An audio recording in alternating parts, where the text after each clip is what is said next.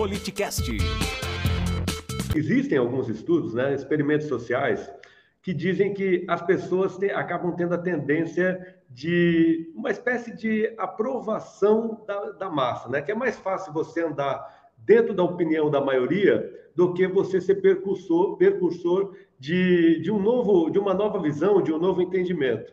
É, os exemplos começaram na década de 50 com polonês que estudou. Se você passa na rua e vê um grupo olhando para o alto, por mais que você tente não olhar, vai acabar olhando para o alto. E depois de lá para cá, esses experimentos em, em relação à opinião, onde as pessoas tendem a acompanhar a opinião da maioria. Eu estou falando desse experimento porque o senhor foi um precursor, sobretudo no meio militar, pagou um alto preço por conta disso, deu um alto preço de opinião, de algumas críticas dentro do meio, e hoje, cada vez mais, o que eu percebo é que as pessoas começam a avaliar que quem estava correto era o senhor.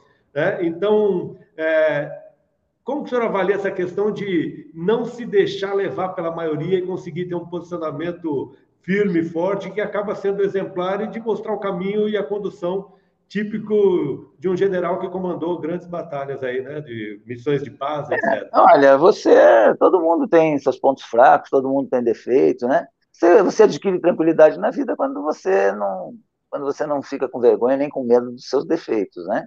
Das suas falhas, dos seus pontos fracos. E aí você se socorre em outros que, que, que, que conhecem mais do que você em determinados assuntos, etc. Então, você não pode ter, não pode ter medo de errar. Quando errar, dá o passo para trás e pronto, pô. Né? Não precisa chamar o outro presidente para dar o passo para trás. Não foi você que falou no microfone, que fez lá a, a fanfarronice no microfone? Você se arrependeu por qualquer razão? Não pode ser um negócio falso também para quebrar galho de, de outros lugares. É?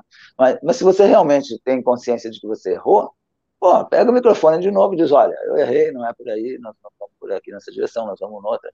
Né? Não tem problema, você, você Ninguém quer o líder perfeito.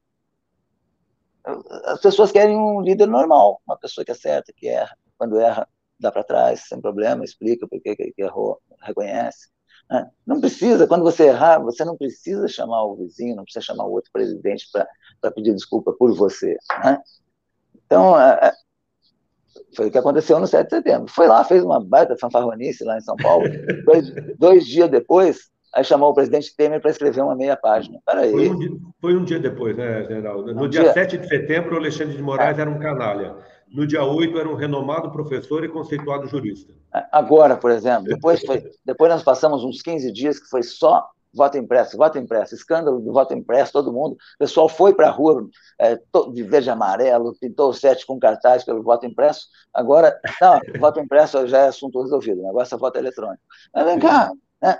Então, a, a, não tem problema nenhum você errar. Se as, se as, pessoas colocarem um pouco de racionalidade acima da emoção, a ficha cai, não é possível, né? Volta atrás. E, então, eu, eu, eu, vejo assim, também por uma questão de vida particular, eu sempre, eu sempre tive que, que resolver as minhas coisas, né? Isso aí desde criança, porque é, é ocorrência de vida, né? Então, sempre fui muito autônomo, sempre muito independente no meu modo de pensar. É, aceito, aceito crítica, né, sem problema nenhum.